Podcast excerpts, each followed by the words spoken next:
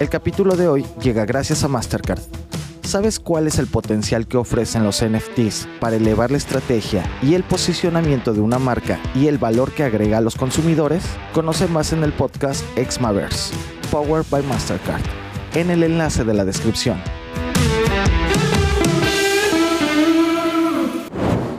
Jueves de noticias muy importantes y acá estamos con toda la energía. Así que mucha atención porque hablaremos sobre las 10 entidades que luego de más de tres meses del gobierno Petro no tienen nombramientos en propiedad y sí directivos encargados.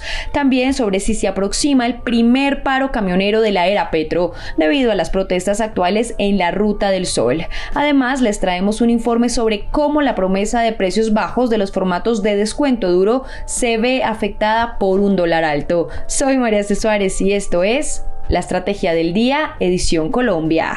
¿De qué estamos hablando? Más de tres meses del gobierno Petro no han sido suficientes para nombrar en propiedad a los dirigentes de todas las entidades del Estado colombiano. Bloomberg Línea revisó y encontró que son al menos 10 las entidades que hoy tienen directivos encargados. La mayoría de estas entidades pertenecen al sector salud.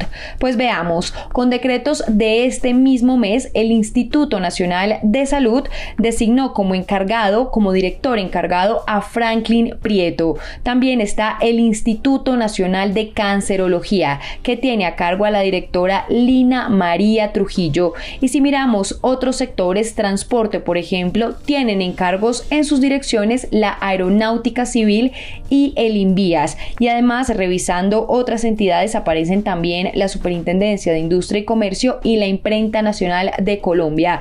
Pues para conocer la lista completa de entidades y los decretos de encargos, visite ahora mismo bloomberlinia.com. Lo que debes saber. Y ahora tres datos que debes saber este jueves. El primero, está subiendo el tono de las protestas en un tramo importante de la Ruta del Sol.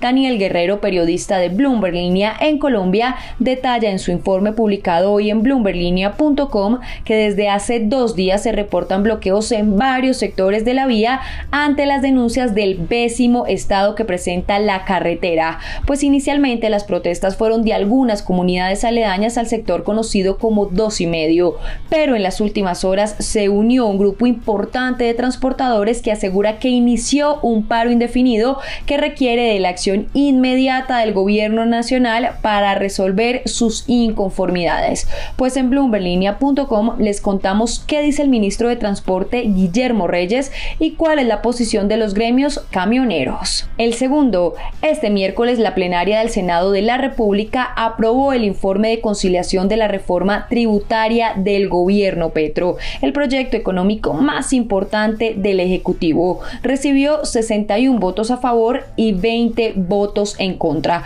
pues hoy el turno de votación será para la Cámara de Representantes, con lo que quedará concluido el trámite en el legislativo y pasará a sanción presidencial.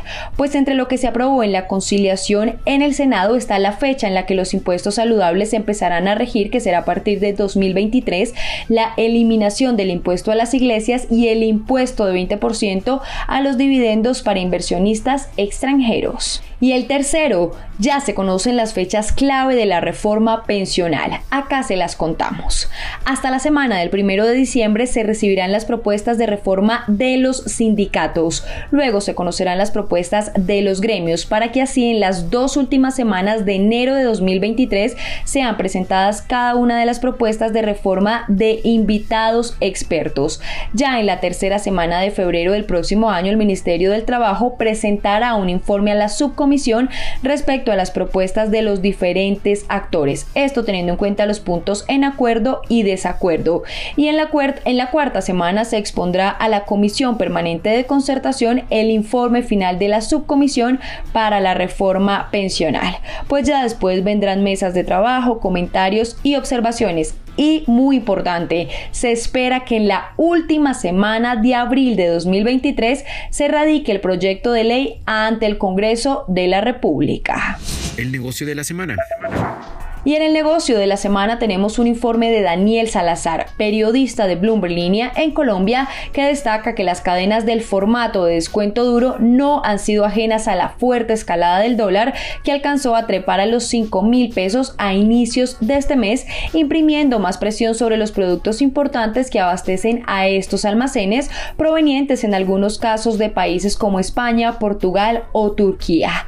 Pues bien, se estima que la participación de los hard discount sobre el total de las ventas del canal tradicional hasta marzo de este año era del 21%, que si bien estuvo por debajo del pico reciente del 38%, aún es relevante dentro de las compras de los consumidores colombianos.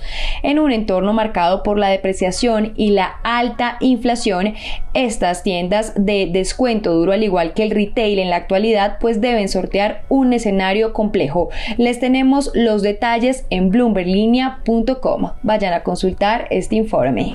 Recuerden seguir este podcast y activar la campana para recibir las notificaciones de cada episodio y así estar al tanto de lo que pasa con la economía y los negocios. Los invito también a que visiten bloomberlinia.com y a seguirnos en todas nuestras redes sociales. Regístrense en nuestra newsletter diaria Línea de Cambio para conocer el cierre de los mercados de divisas.